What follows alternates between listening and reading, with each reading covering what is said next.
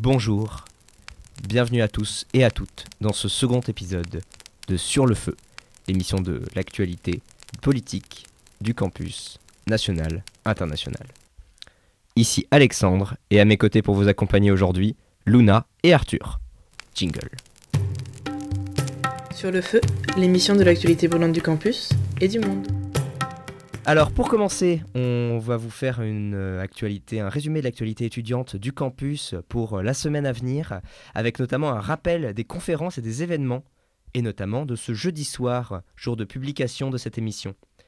Alors on va commencer d'abord avec un after work qui est organisé par l'association des territoires aux grandes écoles à partir de 19h au Basile. Ensuite, on a une soirée EMI euh, organisée par Sciences Po Finance, toujours ce jeudi à 19h au bar des Halles. Ensuite, Society, l'association qui s'intéresse aux questions qui entourent les sociétés du Maghreb, lance sa toute première conférence mélangeant doctorantes, docteurs, chercheuses et chercheurs autour du thème Maghreb et islamisme. À 19h15 en salle, en salle H101 au 28 rue des Saints-Pères, de 19h30 à 21h, quatre universitaires analyseront la débâcle politique des islamistes au Maghreb. Ensuite, la conférence Le Paris napoléonien d'une Italie française, organisée par les associations L'Astrada et Sciences Poléon, avec l'historien Aurélien Lignereux, spécialiste de l'Empire napoléonien. On vous en avait déjà parlé la semaine dernière, elle a lieu ce soir à 19h30 en format hybride entre la salle Eugène Deichtal au 27 rue Saint-Guillaume et sur Zoom pendant une heure de présentation avec 30 minutes de questions à la fin. Oui, et ce soir de 19h30 à 21h également, euh, il y aura la conférence sur le nouveau modèle français, organisée par la conférence Olivin avec le haut fonctionnaire et professeur à Sciences Po, David Giles, qui présente son livre. Pour connaître le lieu, il faut s'inscrire. Les Républicains de Sciences Po organisent un café politique à partir de 19h30 au Rouquet, 188 boulevard Saint-Germain dans le 7e, avec le sénateur Roger Carucci. Et enfin, la soirée Le Comeback, organisée par l'association Equal à partir de 21h30, aura lieu au Who's dans le 4e arrondissement. Petites infos pour demain, vendredi, le BDE et Rhinocéros organisent plusieurs sessions d'ateliers d'improvisation de 10h à 18h.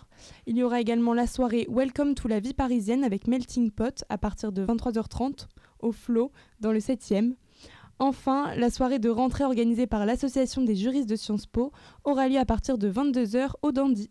Ce week-end, euh, un programme euh, lui aussi euh, chargé. Ce samedi, le BDA organise une visite guidée de l'exposition Recyclage sur Cyclage avec, dans l'espace Monte Cristo.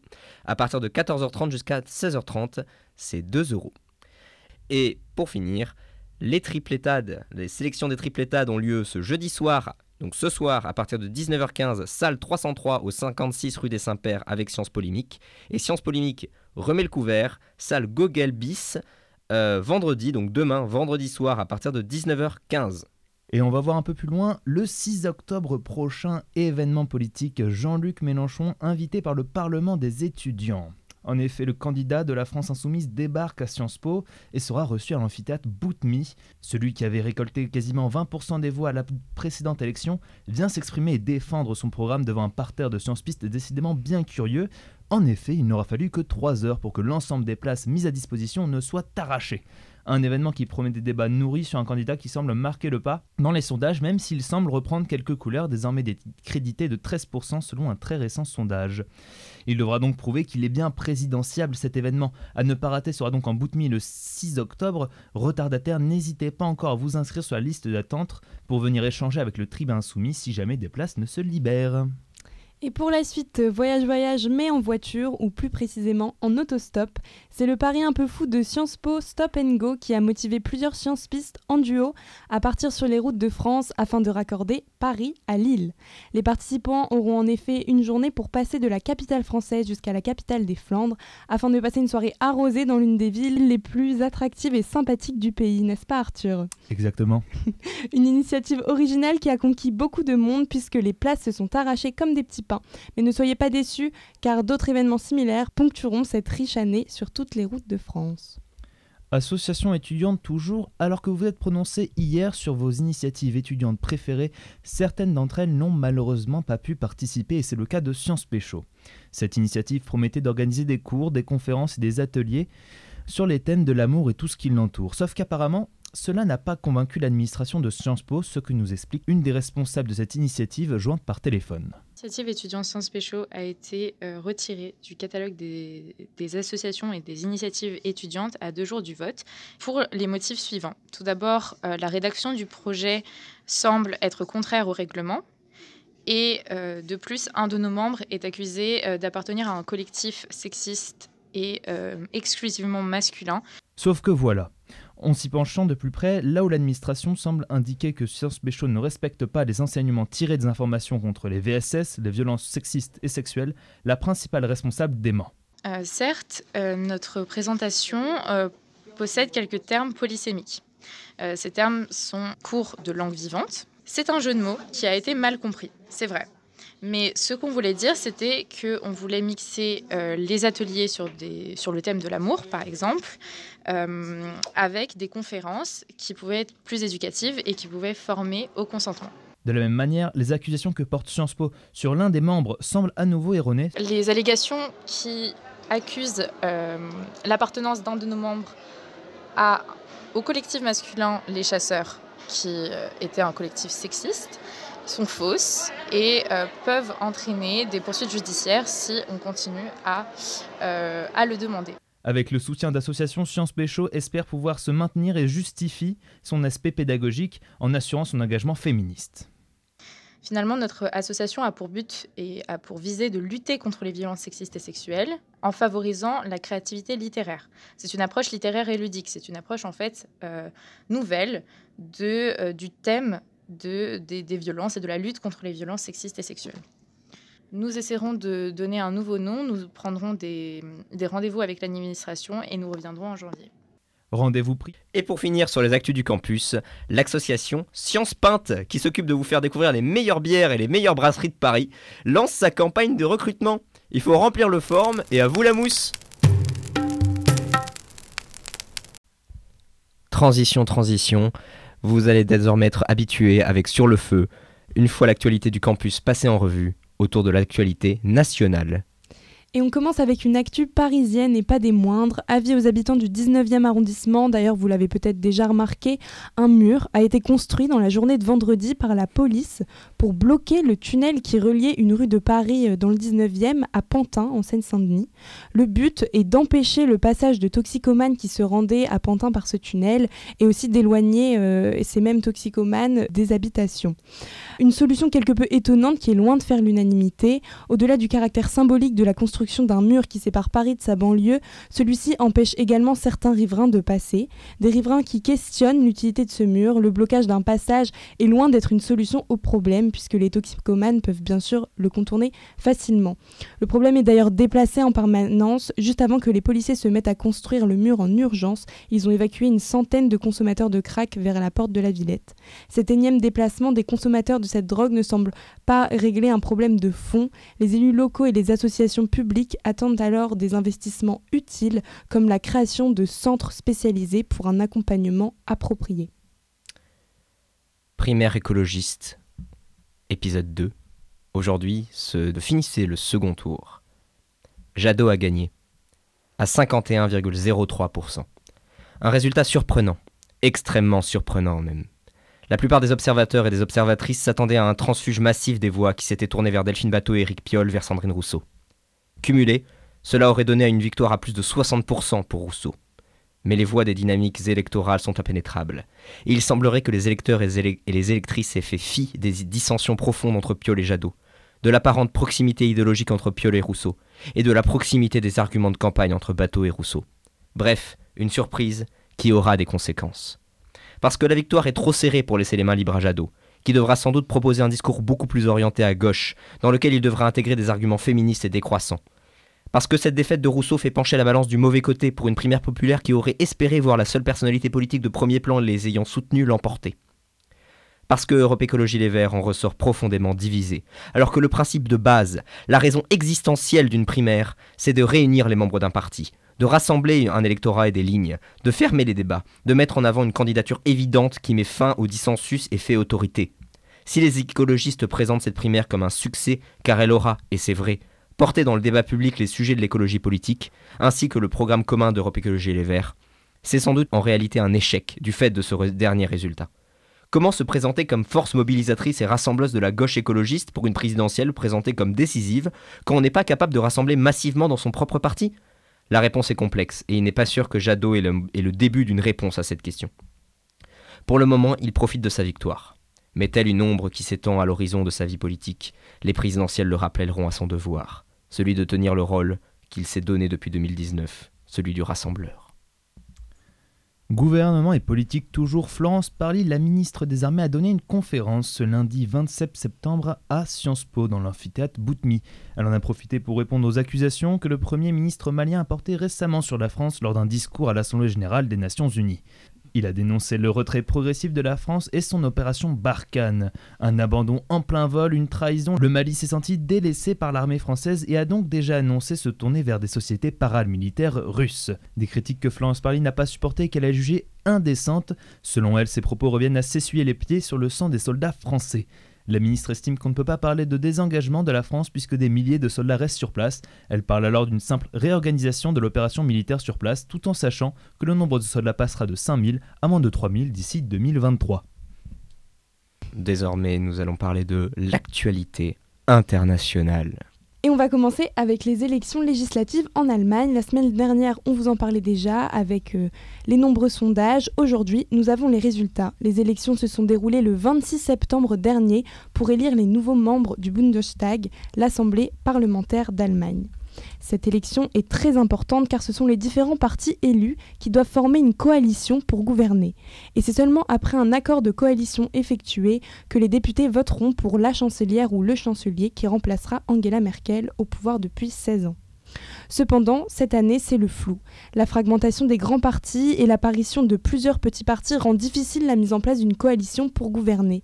Le SPD, le Parti social-démocrate représenté par Olaf Scholz, est arrivé en tête à l'issue du vote dimanche avec 25,7% des voix, mais il est suivi de très près par le parti de la droite démocrate, la CDU-CSU, qui a obtenu 24,1% des voix.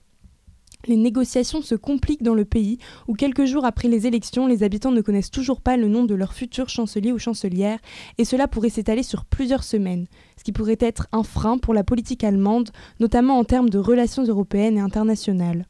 La CDU-CSU souhaiterait faire tout son possible pour rester dans la majorité, quitte à envisager une coalition avec le SPD. Des discussions sont alors entamées, mais cette option paraît difficilement envisageable dans la mesure où le SPD affiche clairement depuis quelques semaines sa volonté de co-diriger avec les Verts, qui eux ont obtenu 14,8% des voix. Pour la troisième fois du mois, la Corée du Nord a procédé à un tir de missile en mer ce lundi 27 septembre. Une heure après l'événement, l'ambassadeur nord-coréen a plaidé pour son pays le droit légitime de tester ses armes.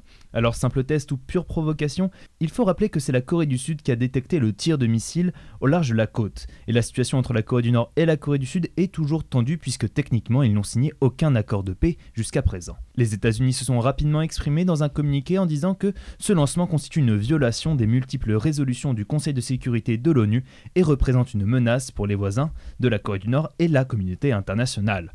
Ce à quoi Pyongyang répond qu'il n'y a aucun mal à renforcer ses capacités militaires, un dialogue qui paraît impossible et un climat qui s'avère de plus en plus tendu. Jusqu'à quel point ces tirs de missiles récurrents peuvent-ils devenir un réel danger pour la communauté internationale?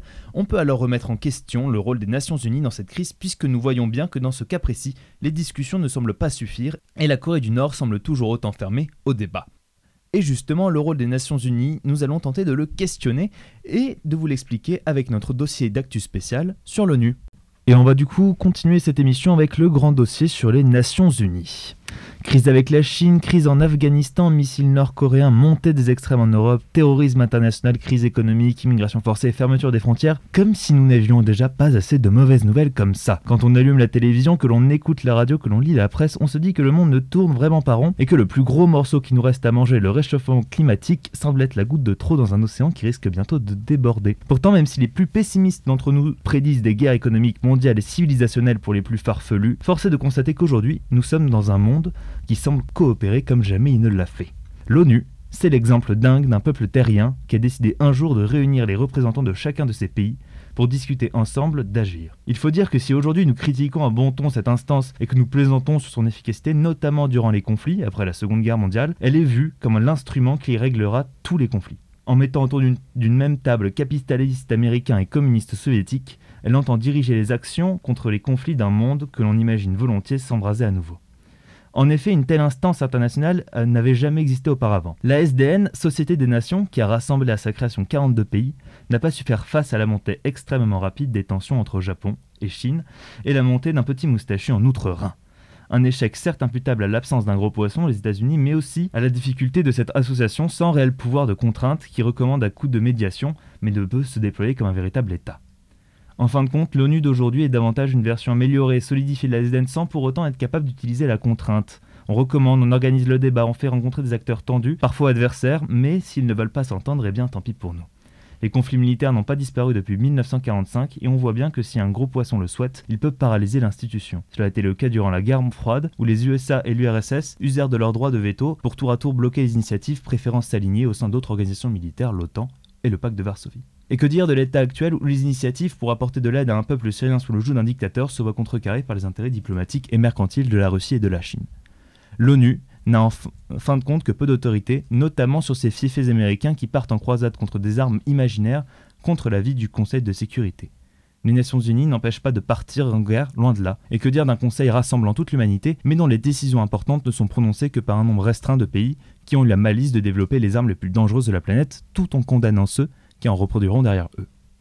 Mais à quoi donc sert l'ONU? Les Nations Unies nourrissent une volonté propre d'accélérer le développement du monde, notamment pour les parties de notre planète qui sont le plus en difficulté. La pauvreté, la sécheresse ou la faim ne peuvent être que des vecteurs de désordre et de guerre. Y trouver une réponse effective et envoyer des ressources ne peut donc appartenir qu'à une organisation intergouvernementale dont l'unique préoccupation est la paix. Oui, nous pourrons toujours décrier que cela n'est pas assez, que cette aide est somme toute marginale et que même ces institutions sont gangrénées par des luttes de pouvoir. Mais comment ne pas voir, en une période de Covid, le travail de l'OMS, auquel on aura plus reproché mille et une choses, mais pas d'avoir une volonté d'établir un plan d'attaque international? Dans cette volonté de vouloir toujours plus d'égalité entre les humains, en participant effectivement et activement à la distribution des vaccins dans les pays pauvres, un exercice bien périlleux qui n'a de, cesse de se percuter sur les velléités mercantiles et égoïstes des États du Nord. Pourtant, l'envie est là et c'est presque le plus important. Enfin, si l'ONU n'empêche pas la guerre, elle crée un lien entre chaque pays du monde qui auparavant n'existait pas. Cette organisation est devenue tellement hégémonique dans les relations internationales qu'aujourd'hui il est difficile de peser, voire même d'exister et d'être reconnu si l'on n'est pas auparavant membre de cette organisation. Un passage obligé au point où même les pays les plus enfermés, les moins ouverts, les plus enclavés, comme la Corée du Nord, qui pourtant fait frémir la terre entière, se voient contraints d'accepter d'y siéger. Le monde entier peut être réuni dans une seule salle, et rien que ça devrait nous rendre fiers de notre humanité. Alors que faire? Eh bien, il faut poursuivre, il faut continuer, avancer.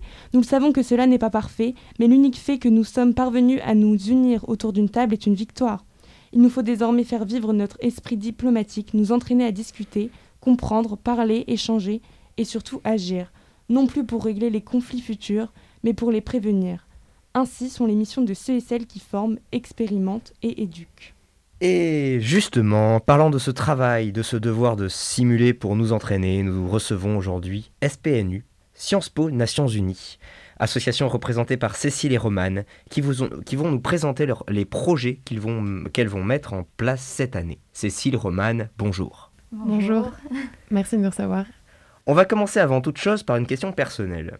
Pourquoi avoir choisi de s'intéresser à la diplomatie et à l'entente internationale?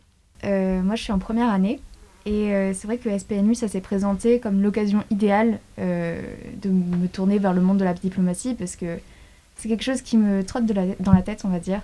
Et euh, on n'a pas du tout euh, l'occasion euh, de s'y intéresser, de le découvrir au lycée ou personnellement. Donc voilà, c'est un premier pas vers ce monde qui m'intrigue et je suis très contente pour le moment.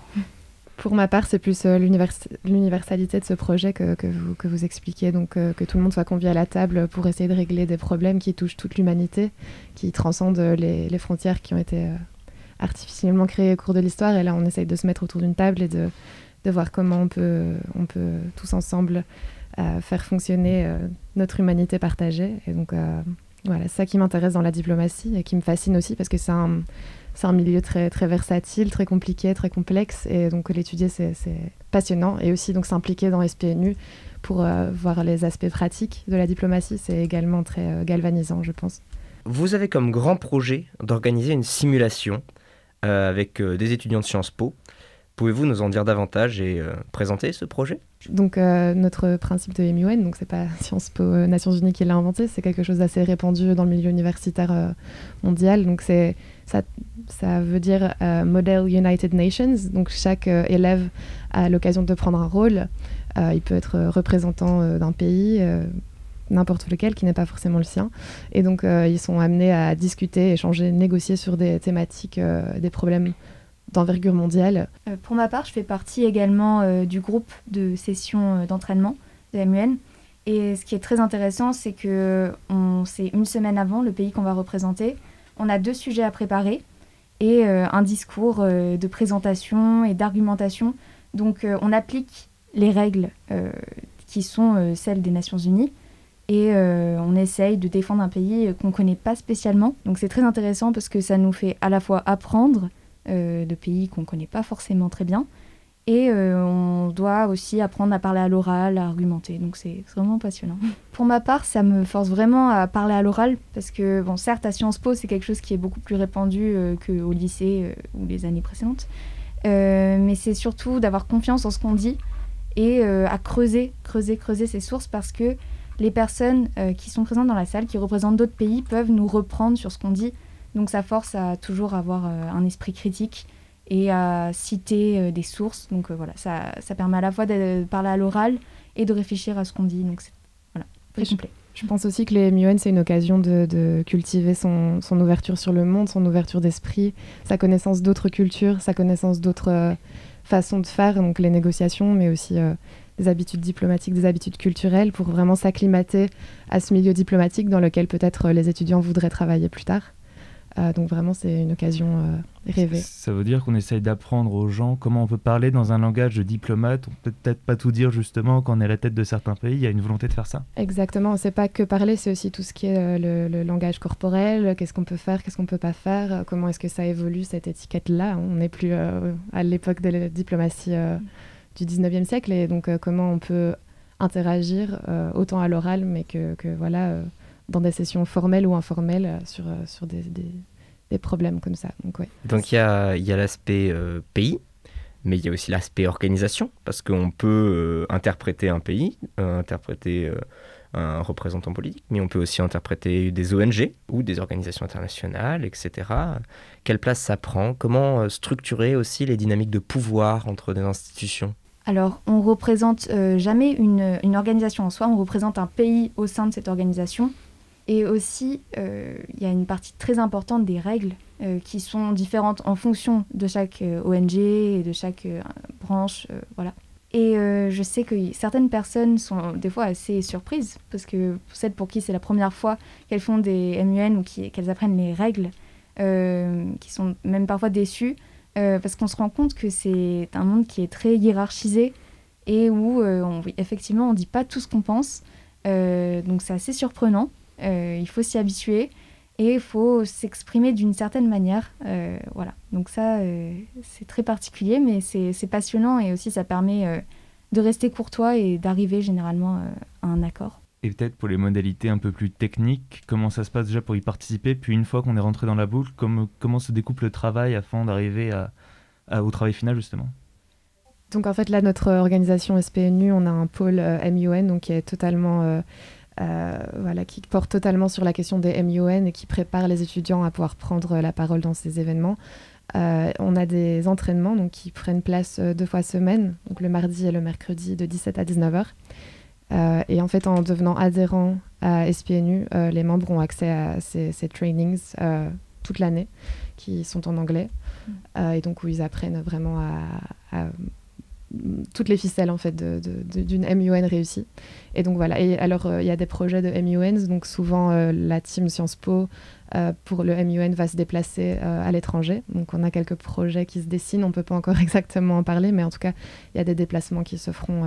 Et voilà. Nous avons vu que vous avez plusieurs invités de prévus. Est-ce que vous pouvez nous en dire plus? Oui, bien sûr. On va avoir notre première conférence de l'année ce vendredi en amphithéâtre Chapsal de 17h à 19h. Et donc ce sera une conférence qui va porter sur les, les, relations Afrique-Asie. donc ça va être passionnant parce qu'on va avoir quatre chercheurs donc en fait, ça, ça a plus, euh, ça a plus trait au, pôle event donc de SPNU. Donc on essaie aussi d'avoir un côté euh, plutôt euh, sur le fond, donc des relations internationales, pour que en plus des trainings MUN, les, élèves puissent avoir une compréhension euh, plus approfondie d'enjeux de, mondiaux qui sont très importants et structurants. Euh, donc là, ce, vendredi, ce seront quatre chercheurs euh, vraiment très importants pour le, thème des relations Afrique-Asie.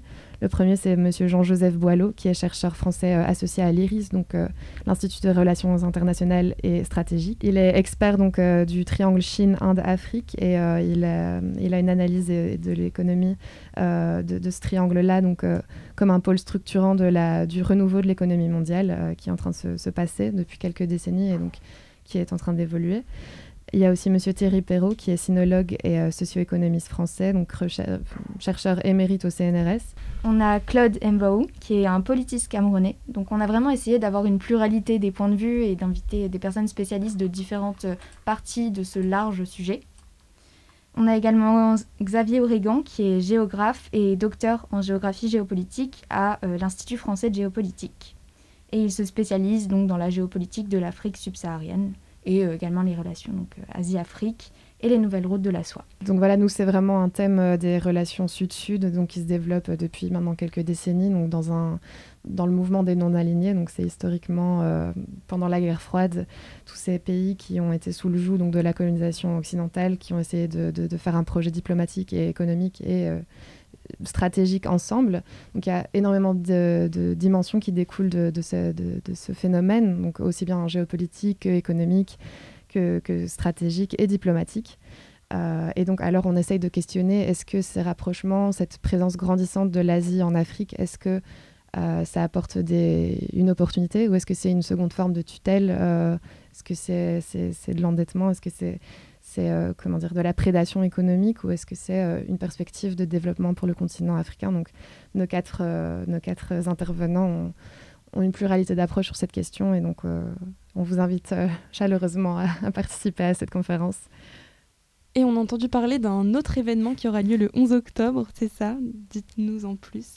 Oui, donc en fait, on commence notre euh, cycle qui euh, porte sur la diplomatie bleue, donc des océans et des espaces maritimes, qui est euh, vraiment un domaine de la diplomatie qui est en, effervescence pour l'instant. Et donc, on trouve que ce serait intéressant que les membres du SPNU et tous les élèves de Sciences Po puissent bénéficier d'une expertise sur ce sujet. Et pour ça, on a invité Son Excellence, Monsieur Olivier Poivre d'Arvor, qui est l'ambassadeur français au pôle qui va un peu nous introduire ce cycle. Et donc, il y aura euh, quatre euh, conférences sur toute l'année académique.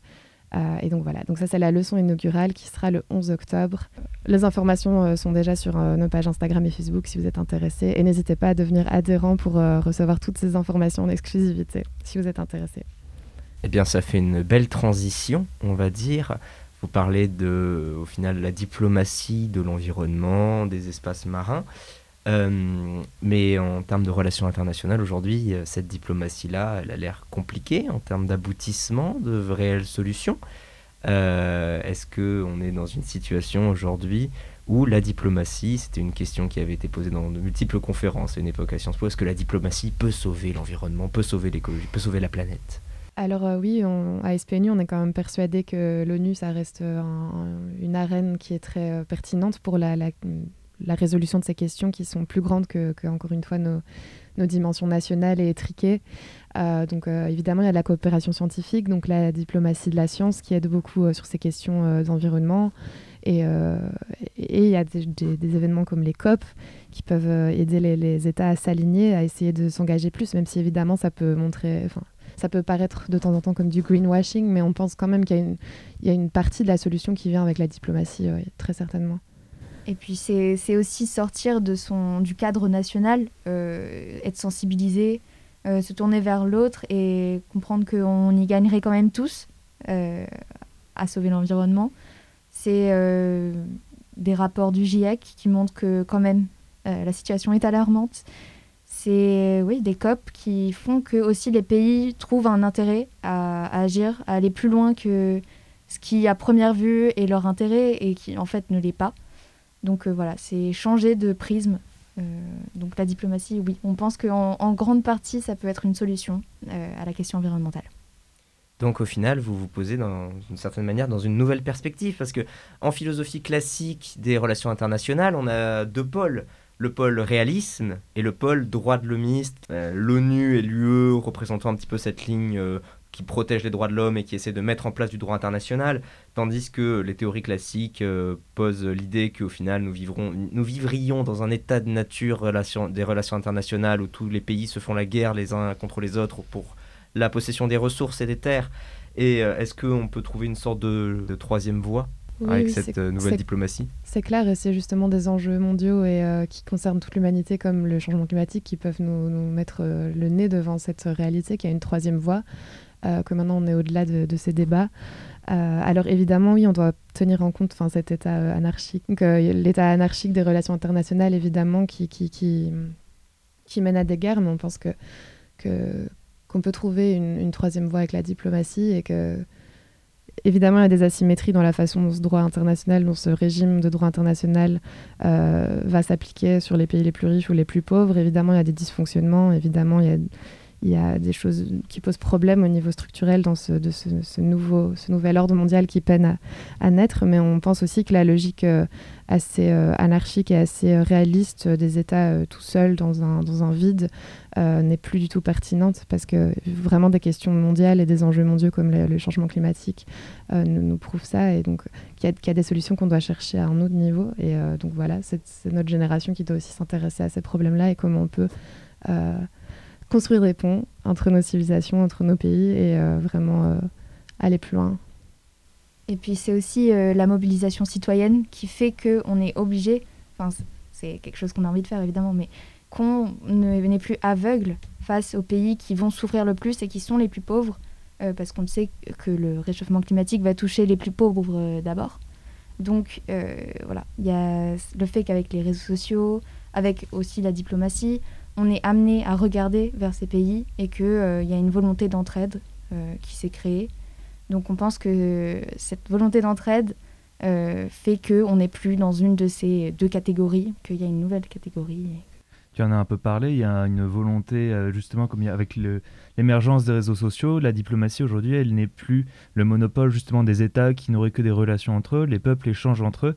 Est-ce que ça appuie pas non plus, y a pas, ça ne modifie pas le comportement des États à l'international Est-ce qu'on ne peut pas, nous, appuyer sur la démocratie de notre État pour qu'il agisse d'une manière ou d'une autre? Oui, bien sûr. Bah, rien qu'avec le fait qu'on puisse discuter directement sur Twitter avec les diplomates ou que les diplomates tweetent, euh, c'est vrai qu'on est au contact direct euh, de la politique étrangère de nos pays, que euh, emmène notre pays peut-être à se tourner vers un problème vers lequel, qu'il aurait pu simplement ignorer auparavant.